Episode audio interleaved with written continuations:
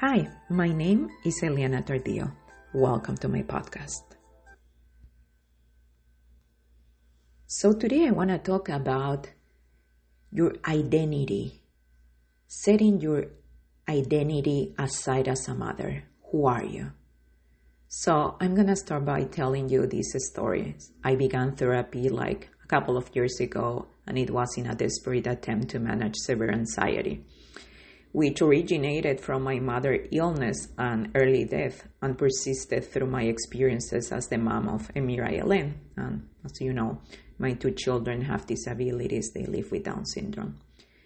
It took me a long time to realize and understand that anxiety cannot be ignored or avoided by achieving a new goal, which is what I used to be or what I used to do learning to sit with my anxiety, to analyze its causes and how to deal with it, has been really one of my greatest achievements in the recent years. I'm so, so proud of it.